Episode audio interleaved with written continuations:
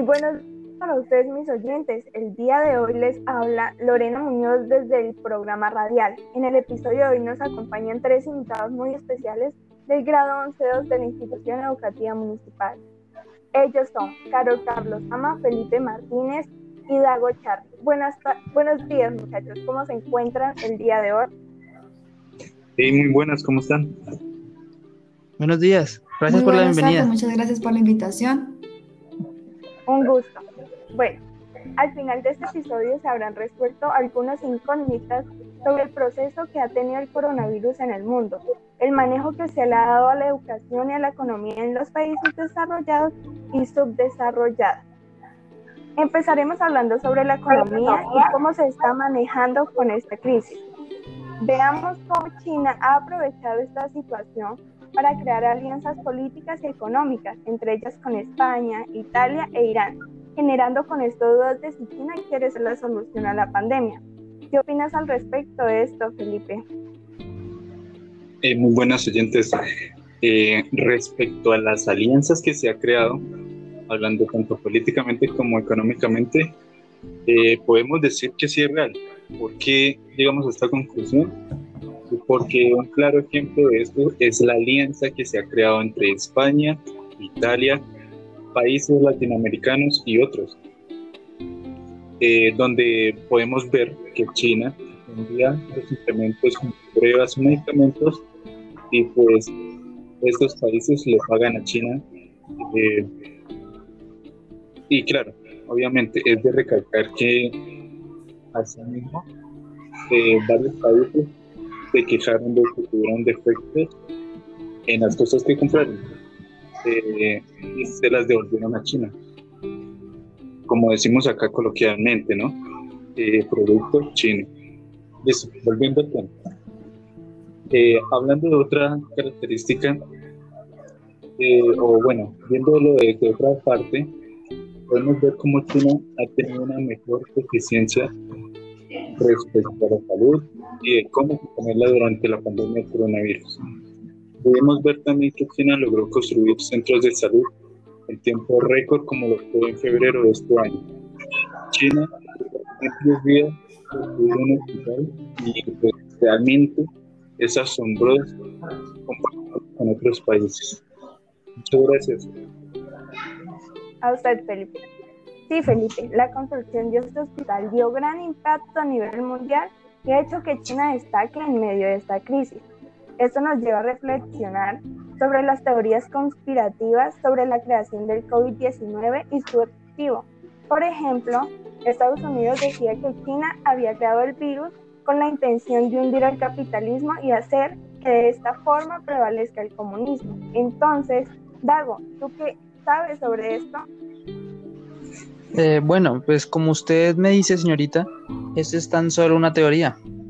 Eh, ya que pues se dice que se creó con el motivo de que el capitalismo decaiga poco a poco. Pero pues gracias a su poca sustentabilidad en la salud, pues ya que en los hospitales se les otorga poco presupuesto, debido a que invierte más en la parte comercial. Eh, debido a todo esto, esta teoría consiste en que el virus fue creado para que el comunismo tome más poder y así logren cambiar de opinión sobre el capitalismo, ya que el comunismo, pues como lo mostró China, eh, ha logrado mejores cosas para este tiempo, como lo es, puedes invertir más para la salud. Y gracias a esto, eh, China ha podido acabar la cuarentena, eh, ha recibido muchos menos casos del virus, muy diferente a lo que fue Estados Unidos, quien solo le preocupa el capital. Gracias. A usted, Tago. Pienso lo mismo. Creo que China quiere que el mundo vea el gran avance tecnológico y en la salud que tiene. También con esto, que el comunismo destaque en esta crisis sobre el capitalismo. Como nos hemos dado cuenta, el capitalismo, por el contrario, ha demostrado su eficiencia en el sistema de y la falta de prioridad hacia el bien de su sociedad y de este modo dando prioridad a la economía. Esto nos lleva a pensar si nos deberían ayudar los países desarrollados en la crisis del 19, sabiendo que como por ejemplo Estados Unidos e Italia y otros, han sufrido más hoy en día esta crisis que nosotros. Dinos, Carol, ¿qué piensas o opinas sobre esto? Bueno, pues Lorena, la verdad, yo pienso que, que no, ¿sabes? Ya que la mayoría de estos países desarrollados eh, siempre optan por salvar su economía, eso es lo más importante para ellos, sobre todo los capitalistas. Bueno, y lo peor en este caso es que sus formas de manejar la situación eh, no, son, no son las mejores y hasta el momento no lo son. Pues eh, esto se ha visto reflejado, planteado en los momentos, algunas veces eh, de los cambios drásticos de contagios en su baja de producción y economía. Lo hemos visto también en su desequilibrio en la población en distintos aspectos pero sobre todo lo hemos visto en su sistema de salud. La verdad es sorprendente eh, al saber eh, que son unas grandes potencias. Bueno, con esto eh, la verdad me surge a mí como una incógnita y creo que a todos los que nos están escuchando en estos momentos desde sus casas también. Y es si de verdad los países que están a la sombra o a la cola, por decirlo así, de estas potencias, deberían de seguir las estrategias de esos países en vez de implementar una que de verdad se acomode a nuestra población, a su población, a las necesidades de toda la gente y que les pueda servir a, cualquier rincón de, del país. Aunque pues, eh, siendo sincera, no cabe duda de que pues una, una ayuda nos caería muy bien como país subdesarrollado. Muchas gracias. Gracias a usted, Carol. Respecto a lo que dices, nos lleva a plantearnos la siguiente pregunta. En la actualidad hemos, hemos entrado en una recesión económica como en la del 2009. ¿Qué sabes sobre esto, Dago?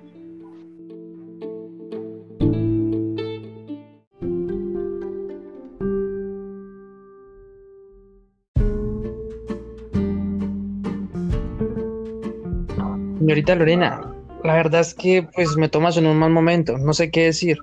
Pero pues ahora que lo mencionas me dejas con la intriga. ¿Podrías explicarme pues de qué trata todo esto? Claro, Dago. Bueno, ¿qué pasa aquí?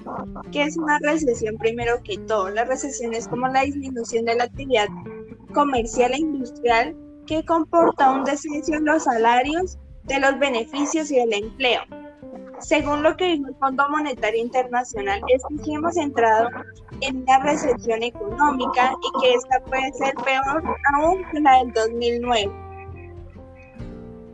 Bueno, esto, ¿qué pasó en la crisis del 2009? Esto, pues, esto se dio debido a que el banco de inversión Lehman Brothers se declaró en bancarrota y a partir de este momento Estados Unidos y el resto de economías cayeron. Esto con esta, con esta destrucción de esta riqueza, pues ya que era un banco de inversión, pues, o sea, se, se disminuyeron las ganancias empresariales, cayó el, el salario real, eh, hubo mucho aumento de desempleo y bueno, más cuestiones. Ahora, ¿qué es lo que sucede con esto del COVID-19? Según lo que dice el Fondo Monetario Internacional, será una recesión económica de un 3% y podrá empeorar. ¿Qué pasó en Estados Unidos? En el 2009, el Producto Interno Bruto cayó en un 2,4% y, en, y ahora cayó un 5,9% y pues se estima que en, en el siguiente año, en el 2021, se dio una recuperación del 4,7% de este Producto Interno Bruto. Pues eso es lo que más o menos ha pasado y por eso es que se da como esta comparación de todo esto, pues ya que como hemos visto ha aumentado mucho el desempleo, eh, todo esto pues ha afectado mucho la economía pues eh, global. Eso sería. Ahora pues me, o sea, me surge una pregunta, ya con lo que planteé, ¿ustedes qué piensan que después de este COVID-19 llegaremos a tener una economía diferente?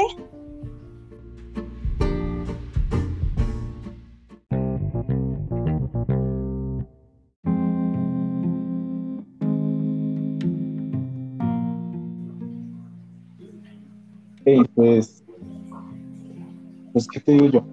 En sí, yo creería que sí, ya que como hemos venido eh, viendo distintos sucesos de este año o de la historia en este tiempo, la economía del mundo y las grandes potencias, en esas pues obviamente Estados Unidos, se ha logrado ver que la economía prevaleciente en, prevalece en estos tiempos y ha tenido un derrumbe poco a poco. Esto es de aclarar que se ha dado por el COVID-19 o por la conocida pandemia de todo el mundo. Eh, hemos podido ver cómo Estados Unidos pierde acciones y comercio, cómo se baja. Y esto se ha venido, se ha venido dando la eh, economía de todo el mundo, gracias a la pandemia. Es aquí cuando pienso realmente si va a surgir una nueva economía. Porque, o sea, es de recalcar que el capitalismo es muy dañino, tanto ambiental como, como eh, ecológicamente. Eh, hablando de ambiental, podemos ver que para que el capitalismo siga en pie necesita estar en constante explotación de los recursos. Entonces, Carol, ¿tú qué piensas respecto a si seguiremos con la misma economía o qué va a variar? Podríamos decir que va a variar como por ejemplo con, eh, con nuevas economías que no hay en el mundo. Dinos tú qué piensas respecto a eso, Carol. Pues, ¿qué te digo, Felipe? La verdad que estoy en duda, porque por un lado pienso que eso nos serviría como aprendizaje, nos podría llevar a mejorar y a replantear como un mundo mejor, ¿no? Pero por otro lado, eh, nosotros eh, como humanos hemos visto muchos desastres, hemos pasado por ellos y prácticamente hemos sido los causantes de estos. Eh, además, seguimos como embarrándola, seguimos cometiendo los mismos actos y nos hemos dado cuenta, a pesar de todo, que el daño que hace, que el, daño que hace el capitalismo eh, a la naturaleza, ¿no?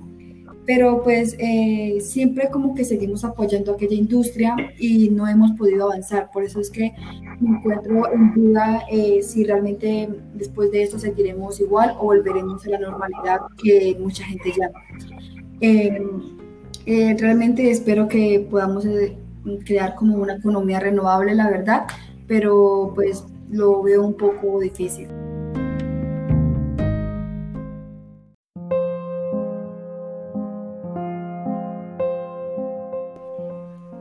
Muchas gracias muchachos por sus buenos aportes. Bueno, ahora cambiaremos un poco el tema y nos centraremos en la educación. Eh, ¿Cómo crees, Dago, que se está llevando el tema de regreso a clases en Corea?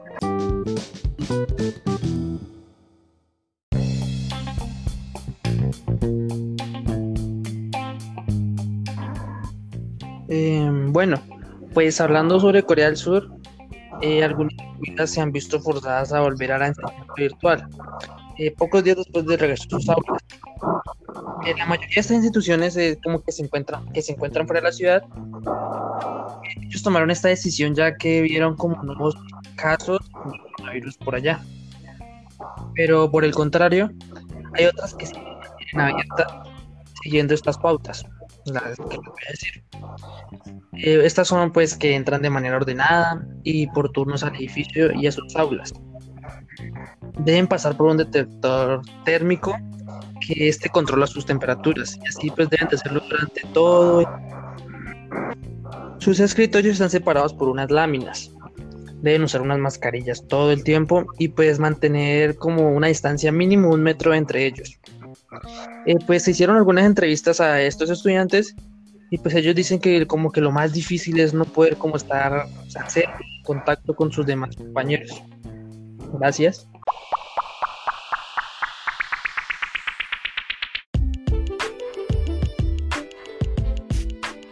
Muchas gracias, Dago, por, por su aporte. Bueno, ahorita con base en esto, ¿ustedes qué creen, muchachos? ¿Que se podrá volver a clases estando como estamos? ¿No será riesgoso? eh, pues este tema es bastante complejo, ¿ya? Eh, lo digo yo como estudiante de grado 11, que sería muy hermoso y a la vez bueno volver a clases, ya que como todos sabemos, las clases presenciales son que las clases pero el problema es aquí si podrá esto volver a la normalidad. Entonces, pues tenemos que saber que el coronavirus ha afectado mucho en muchas partes, en las partes que se han vuelto a, abrir. Y pues es aquí cuando uno pregunta si sería bueno que los estudiantes de grado, bueno, de, de, todos los grados, ¿no? Porque la idea sería que todos volvieran a. Entonces,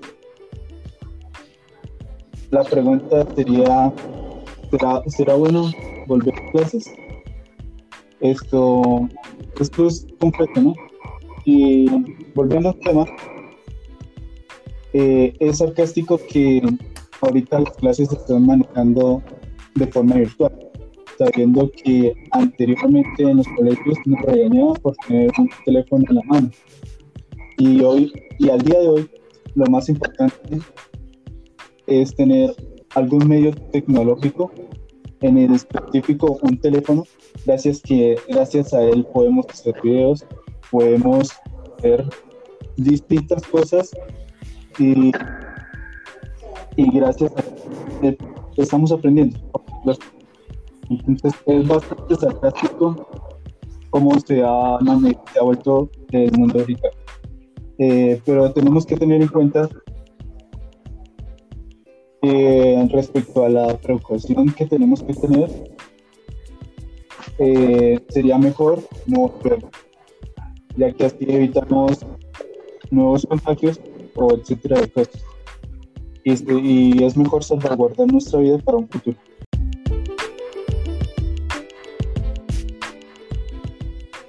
Pues eh, también estoy de acuerdo con, con, con su opinión, eh, Felipe. La verdad eh, es muy riesgoso volver a clases.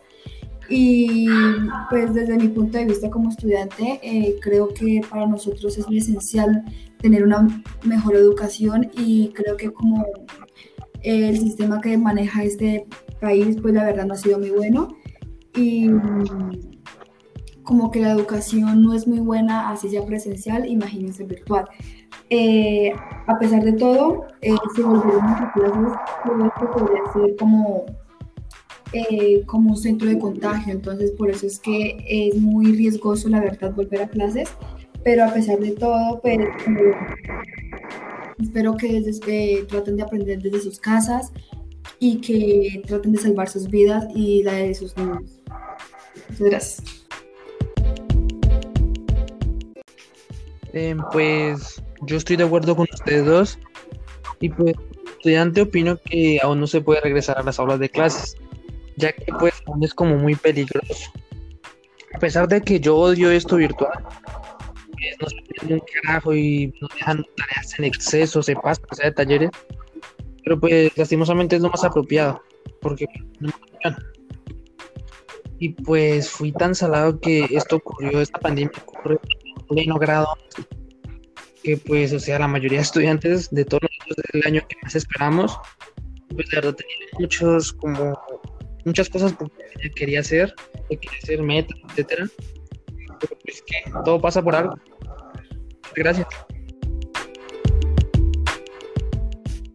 Bueno, pues yo opino lo mismo que ustedes y pues creo que lo mejor sería que no, por el momento, pues porque ya sabemos que acá en Colombia cada día aumentan más los contagios y pues como sabemos nosotros los colombianos pues no tenemos una buena cultura y una responsabilidad para poder seguir los protocolos. Y además de esto, los colegios no tienen esto, los recursos y la infraestructura para que esto suceda, pues ya se nos tocaría que dividirnos por cursos y todo esto, entonces sería algo demasiado difícil de que suceda y pues ingresamos, pues se, convertía, se convertirían los colegios en en un centro del contagio. Eh, pues a pesar de que no me ha gustado esto, pues como dice Dago, pues es el último año y es donde esperábamos pues, poder disfrutarlo más y pues vivir cosas más diferentes, pues lastimosamente no ha sucedido y pues creo que, que esto, esta clase de educación tiene pues algo, o sea, muy mal para nosotros, en especial que somos alumnos del grado 11, ya que pues tenemos incluido lo de las pruebas ITFES, entonces pues esto nos ha retrocedido muchísimo en nuestro aprendizaje y pues para nosotros poder tener un buen puntaje en esto. Además de esto, pues sabemos que hay muchas personas, muchos estudiantes que no cuentan con las formas para poder recibir una educación esto virtual y que pues algunos han tenido pues yo creo que han tenido que retirarse y esperar hasta que esto pues termine para poder ingresar porque porque pues no tienen los recursos suficientes, ni la tecnología, ni celulares, ni nada de esto, pues para seguir, aunque sea lo de las guías, pero de cierta forma sigue siendo muy difícil.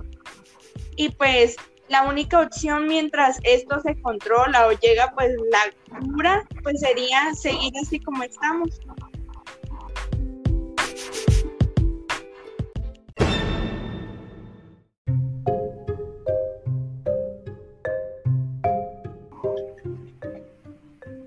Sí, también eh, me gustaría intervenir ahí, ya que tocaste un tema importante que son, bueno, que es el IFES.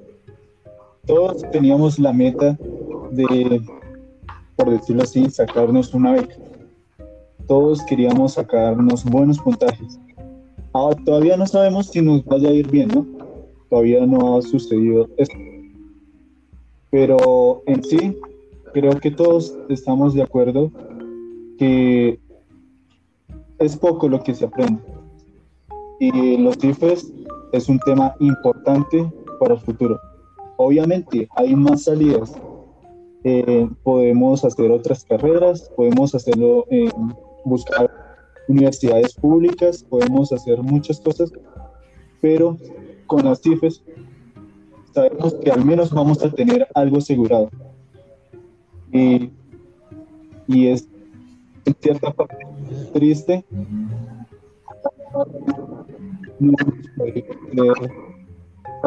hemos podido, estudiar bien debido a esto eh, y pues realmente espero que a todos vaya a ir bien. Listo, gracias. Y pues también por, un lado eh, pienso que pues eh, como decíamos al rato, para crear como un mundo renovable, un mundo mejor, eh, una de las pasos a seguir sería como que, los estudiantes, eh, los jóvenes colombianos ayudaran a, a, estudiar desde sus casas, que se prepararan lo mejor posible, pues para que, como digo, podamos ingresar a una buena universidad, podamos estudiar y pues con ello ya mejorar el país. Muchas gracias. Em, pues sí, estoy de acuerdo con mis compañeros. La verdad, pues, pues ha sido un poco complicado, ya que pues, es algo que eh, personalmente yo me, pues, me he propuesto desde bien chiquito. Me han criado, pues, o sea, desde que entré al colegio, a la secundaria, pues en que pues en que pues, me hicieron meter al nacional porque pues se supone que ahí nos preparan bien. Y pues como decía mi compañero Felipe, de ahí pues como que tenemos una ayuda, tenemos ese, esa ayudita para poder asegurarnos una universidad, Y pues sí, esto virtual, pues la verdad no se aprende nada, se aprende pues muy poquito, es más tarea lo que enseñan. Entonces pues vemos complicado esto. Y pues personalmente tengo la esperanza de, pues, de que todo va a mejorar y pues poder terminar bien sacar un buen puntaje. Gracias.